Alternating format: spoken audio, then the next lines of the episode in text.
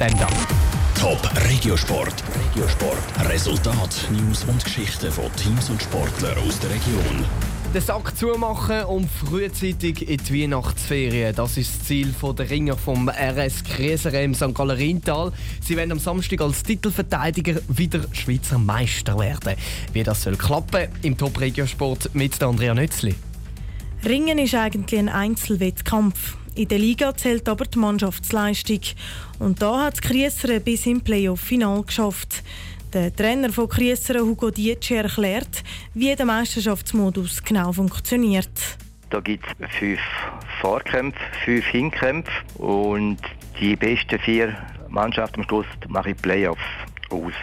Und eine Mannschaft besteht aus zehn Gewichtsklassen von 57 Kilo bis 130 Kilo, also aus zehn Ringer. Und die zehn Ringer von Krieseren stehen jetzt eben im Playoff-Final. In der Best-of-Three-Serie ist Krieseren gegen Willisau im ersten Kampf als Sieger vom Platz gegangen. Und zwar als deutlicher. Heisst, es braucht jetzt nur noch ein Sieg für den Meistertitel.